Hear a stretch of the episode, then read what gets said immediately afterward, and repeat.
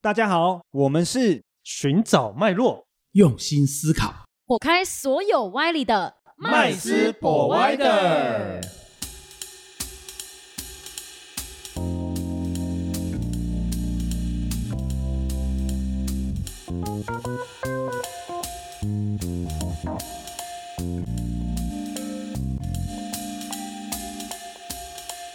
Hello，大家好，欢迎回到麦斯 Provider，我是麦斯，我是 Josh。我是 Vanessa，好，那今天那个我们很要来讲这个有关房地产投资的，哦这个主题真是很不错哎。对对，因为我觉得这个房地产投资这个话题哦，一直都是跟我们生活息息相关的哈、哦。对，尤其不管台湾你人又很喜欢嗯对买台房湾子选台湾人就是有土石有财的观念。嗯哦，从长辈讲到这个，我们这一代都是这样，而且重点是房地产真的是跟我们息息相关，因为我们既要投资又又有这个住的需求嘛。哦，不然就睡公园嘛。 哎对对，不然就可能哪 那么多公园给？给你哎，睡？对哦，那所以其实我们真的是要认真针对房地产的这个课题嗯去研究一下。那今天我们想要专注在这个中古屋，就是所谓的成屋市场啊，哦来做个探讨。哦，那当然，探讨的部分呢，我们还是需要有专业的哦，这个呃，这个嘉宾来跟我们分享哦。那我们今天很开心邀请到 Cash 哦，那 Cash 在这个房地产的经验实在是非常丰富哦，从中介到这个投资哦。那我们请他来做个自我介绍一下好了，欢迎 Cash。哦，大家好，我叫 Cash。哦，我在房地产大概十七年哈，从哦住商台湾房屋，然后到加盟住商加盟群益房屋。哦，那其中投资房地产部分大概有十三年。哦，那感谢今天哦主持人邀请我过来。哦，对，那今天呢，就是我们想针对这个成屋市场啊，来做个探讨哈、我觉得可以跟观，就是跟大家讲一下曾经最高的记录，有没有在这个成屋市场里面，有时有见过，比如说买很便宜，然后就卖超贵的那从种。名字上面应该就听得出来 了，满手现金 这样。我哦其实呃刚踏入中古屋的投资哈、其实呃早期的话，中古屋其实它的贷款成数哦跟现在呃不一样哈、嗯那时候我记得我那时候是哦、呃、算是超贷了哦，所以从第一间第一间其实那时候我算是小资族哦，甚至说没有资产哦，因为那时候拿买房子的话，我记得那一间在华美西街啊、呃华美路啊、呃华美街华美街跟公益路这边哈、那靠近呃奇美成品。我那时候一瓶买八万，八万塞，这个数字八万现 在是看不到的。一瓶啊对八万，天哪！现在都不知道是几倍了。是那时候我记得他买三百哦，然后我贷三百二哈，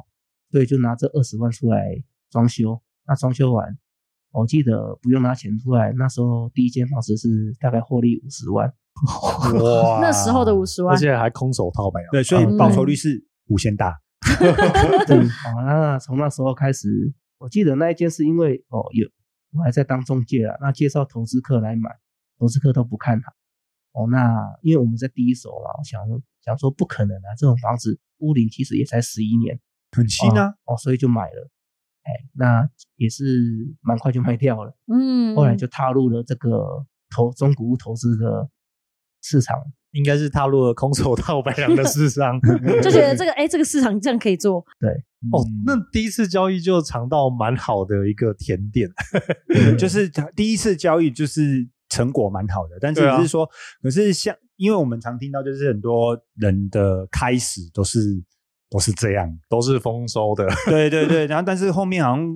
就糟心呃对，就就就是好像不是那么顺利啊。就是难道中古屋市场现在目前它的标的物哦这些东西还是一样像？像现在这样子，就是哎，像当初那样子，有这个机会还是空手套白狼这样子吗？嗯，我们中古屋在买卖的话，其实我觉得没有所谓说，应该是说它的风险啊。如果说这间房子你挑选的话，你自己有喜欢，当然哦，你要卖掉的机会它是比较大哈、那投资客其实有蛮多种的，那有的他就是单纯便宜就好哦，那有的就是他喜他会挑格局，会挑它的采光条件，有的会挑生活机能哦。那我个人来讲的话，我是会以个人要自住为主，哦下去做投资，哦，所以降低风险啊。因哦，为简单来讲就是自己喜欢的，对，没错。哦，今天这间房子的格局哦，至少要方正嘛，对至少采嗯光要好，对，嘿，对，那有的人他是不管条件怎样，他只要便宜，那便宜当然还是卖得掉，只是说时间的长短哦。比如说有可能半年卖掉，一年卖掉，甚至两年、三年，他还是卖得掉，因为房市它一直在涨哦。对等，它涨到一个程度，那当然它就卖掉了。嗯哼，哦，那你如果挑选好的物件的话，其实它有可能一个月、两个月就卖掉了。哦，那我们周转率就快了。哦，那投报率也高，因为短期嘛，我们投报率就是算时间差，我用时间下去换算。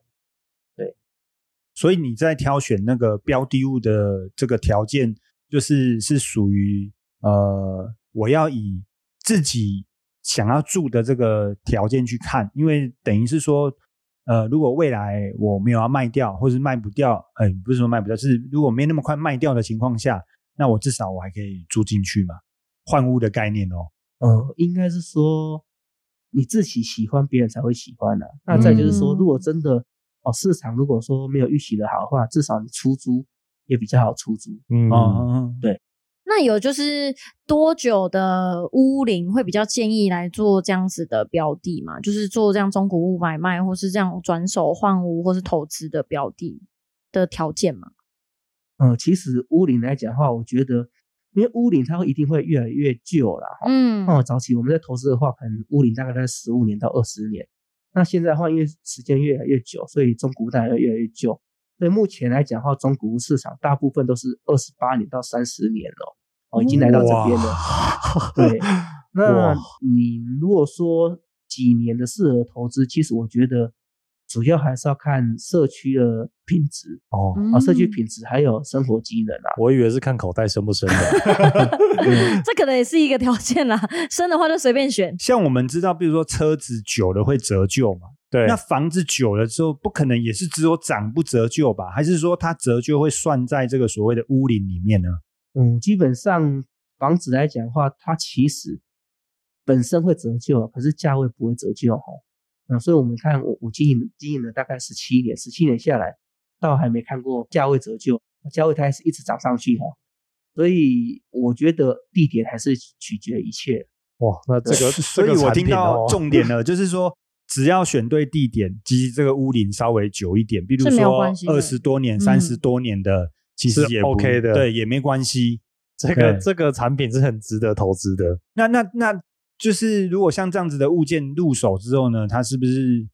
就是要以这个，比如说就是重新翻修它为大概主会？有几种一方般式。的变现模式是会是分哪一些类型？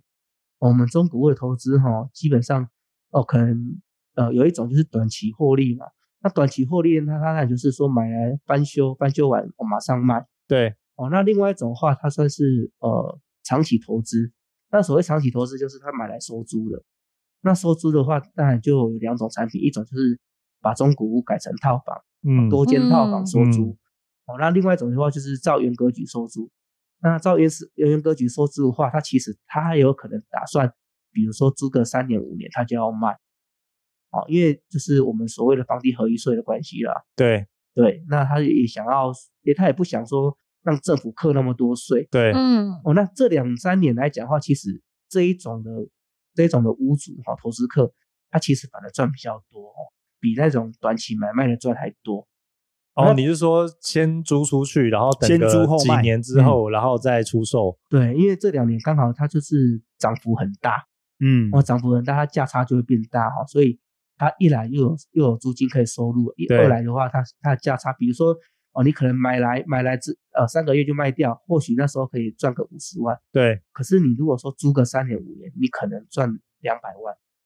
哦，那那你除了两百万之外，你要有租金收入，对，嗯，对，所以因为其实也是要看整个趋势啊。哦，刚好这几年的模式是收先收租再卖的，呃，获利嗯是最哦，高的。所以现行现在大部分的投资客都是以这样的为主。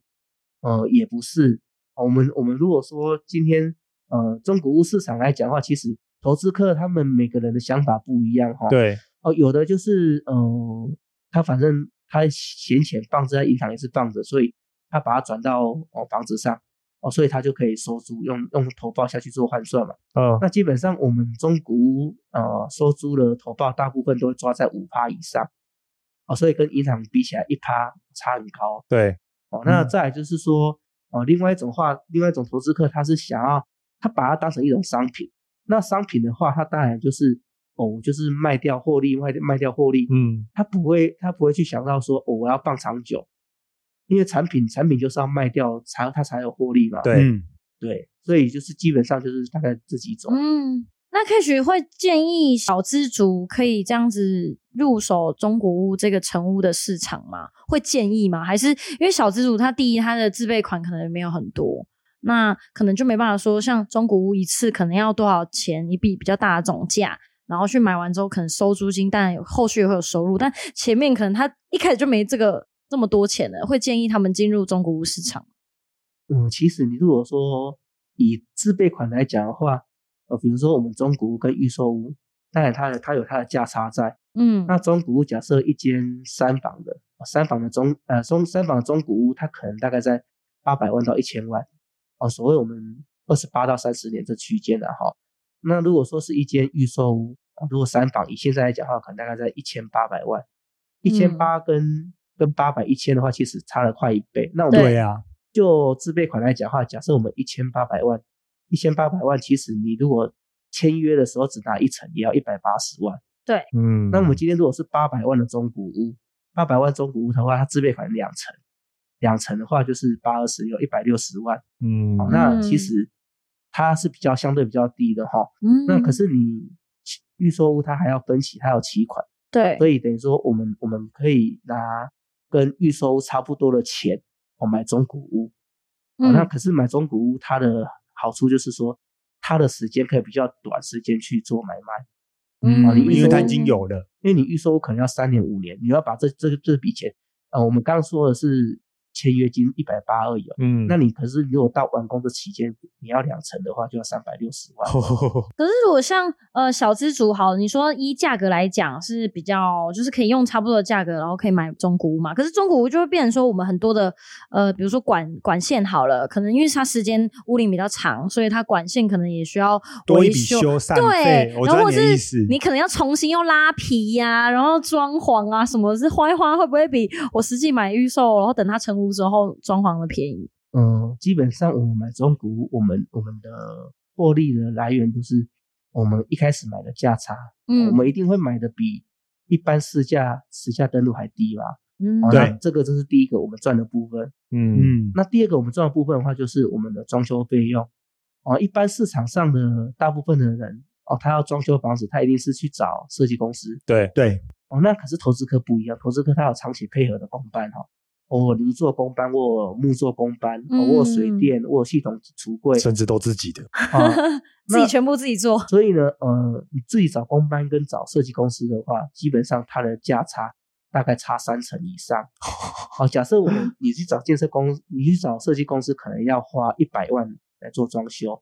可是我们投资客的话，他可能只要七十万就做哦得起，来了。省的就是他赚的，哦，那这三十万就是你的价差了。对，就是获利。嗯对，哦，那等于所以你就是呃，获利就是这两个部分加起来。嗯，那有什么可以就是建议给小资主，如果要入手中古屋的话，可以怎么挑选物件呢？或者是有什么需要注意的吗？嗯，如果说中古屋的投资上来讲话，嗯，因为它跟预售不一样哈，预售可能有的它是会从从化区开始盖，嗯，哦，可那从化区它生活机能不好，可是可是它就是便宜嘛，对，哦，那可是你买中古屋的话，你大部分都会想要买生呃，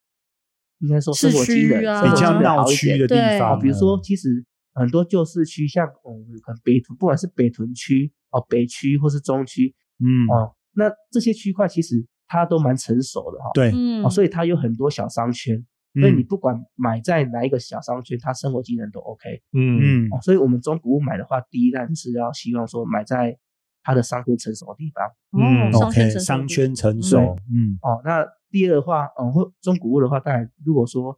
嗯有学区有公园的话，当然它是加分的。哎，嗯嗯，对那、你如果说这些东西生活必须的生活机能，呃，必需品这些东西都可以很完善的话，之后你再卖，你的族群就会广。嗯，嗯，所有族群会广，比如说、哦、我这个人我是上班族，那我生活机能好，我就是下楼下班回来或是上班出去就可以买东西，哦，或是说我今天是嗯小家小庭家庭哦，那我附近哦有学区，哦，或是说有公园，哦，那带小朋友出去都方便。嗯对，那这样的话，等于说你你的客源哦，你的客客群就会广，客群广的话，你卖的速度就会快。哦，原来是这样子。那你有没有什么风险呢、啊？中古屋的风险有没有一些要避开的对雷啊，或是有些 keyword 是一定要避免的，或是有有可能买到凶宅之类的。哦，我们中古屋买卖吼，基本上因为中古屋买卖它都透过中介比较多，嗯对然后透过中介来讲的话，中介他们有屋况说明书，哦对，那屋况说明书比较重要几点就是说，哦，房子有没有渗漏水，嗯，哦，那再来房子是不是凶宅，对哦，那这两点的话，还有一个房子是不是海沙屋，对是不是辐射屋，哦，所以这几点的话，我们会特别去注意。哦，那如果说这几点能避开的话，就是哦，它都是正常的。那当然，你买到这房子，未来再卖就比较没有哦，所谓基的本上问问题就比较不大。对嗯所以这个屋况说明书是都会有的嘛？只要我们在做中古屋买卖的话，是对，哦因为这是中介公司他们的义务啊、哦，他们要提供给我们的。嗯对哎，那 K 姐我也想了解一下，就是因为现在很多小资主都会在买房跟租房这件事情在犹豫不决。挣扎那。对于对在这样子成熟的中古屋市场里面，你会怎么建议他们是要租中古屋呢，还是用买的？嗯，基本上呃，看你们需求哈。如果说呃，他是必要买房的话，那会建议如果有自备款的情形之下，那就是先买房了。嗯因为我们房子长期下来的话，它是一直持续在往上的哈。我说我们也有遇过很多客户，他看房看了两年、三年，到最后虽然买了，然后他还会开玩笑跟你说：“你那时候怎么没有拿刀压着我？”然后叫我买，两三年后价格不一样了。 对，因为房价越真的买越贵涨太高了。好、那你如果说，呃，如果没有自备款的情形之下，当然我们就也没有办法说去要求说一定要去买房嘛。哦所以前提之下就是有没有自备款。哦，情况允许的话，还是对建议买房建比议较好。还是用买的比较好因，为其实这种感觉就有点像是，反正就把这笔钱存从银行慢慢存存从银存行成，本来你一栋本来假设房你有一笔钱嘛，嗯，你本来是存在基金或存在银行里面，那你对，不如就把它先存在房子里房面，地产因为对你本来就要住，嗯，那房子又会慢慢增值，所以其你实就对慢你来慢讲，缴，然后慢慢哎增你也值没有这样损失，嗯对啊，所以其实听起来这个是对小资主来讲是一个猛拉 gam C 口的好处，就是风险上不就不会那么紧张啦，嗯就不会说哦，我每天就要缴那个房贷啊，什么什么的。甘愿很多啊，因为你本来是缴房租啊，额外的支出嘛，嗯对不没对？错没错现在变成是交给自己，哦，我对再举嗯自己例当自己的房东，对，我们举例说，哦，可能比如说三年前啊、三年前你如果说今天你有自备款的话，哦，你就去买房子，哦，那你可能三年后这个房子，哦，你可能涨了五成六成，哦，那你其实可以小换大，嗯可是你当初如果没有买的话，你的你的房租有可能会一直跟着调涨。那你跟着调涨，哦，除此之外就算了。那有可能你等到三年后，你想到你要买，你的自备款已经不够了。嗯哦，当初你可能可以买两房，哦，或是买三房，可是现在你可能两房、套房都买不起了，哦，已经涨房价已经涨起来了，可是你的自嗯备款没有明显增加，因为你在租房子，你还是有付出一定的比例出去，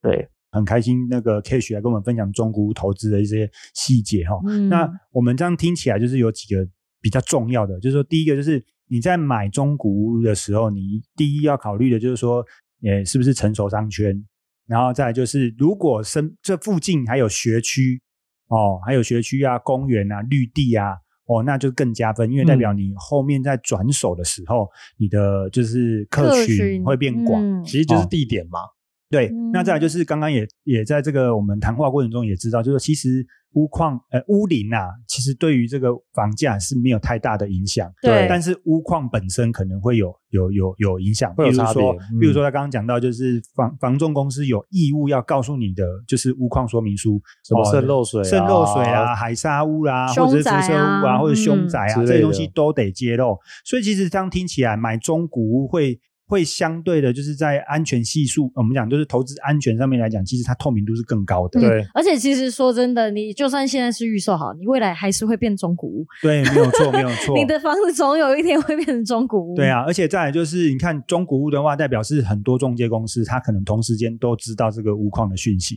所以相对在竞争的情况下，在屋况的屋况的这个资讯一定是更加透明。但是嗯预售屋它可能就是某间代销公司或甚至是建建设公司自己本身在做推动的，所以呢，你就只能够透过呃建设公司或代销公司所提供给你的资资讯讯，来源比对，较单一啊比较单一这样子。所以稍微注意哦对一对，下。所以所以注意的东西当然是不一样的，投资的层面也是不一样的。哦那今天真的很谢谢 Cash 来这个节目跟我们分享哦。那如果各位听众朋友们有关于房地产投资啊，或者是买卖上面有一些呃想咨询的啊，哦，也欢迎在我们的频道下面留言哦。或是要买房的也可以对找对对，去哎，我们啊 Cash 呢会很热心的跟各位分享啊。今天节目到这边，谢谢各位。谢谢大家，下次见，拜拜拜谢谢今天的收听。如果喜欢我们的节目，欢迎在 Apple Podcast 订阅留下五星好评，FB 粉砖追踪按赞，不吝啬将频道分享给身边的好朋友们哦。有想问的问题或想听的主题，也欢迎留言私讯告诉我们，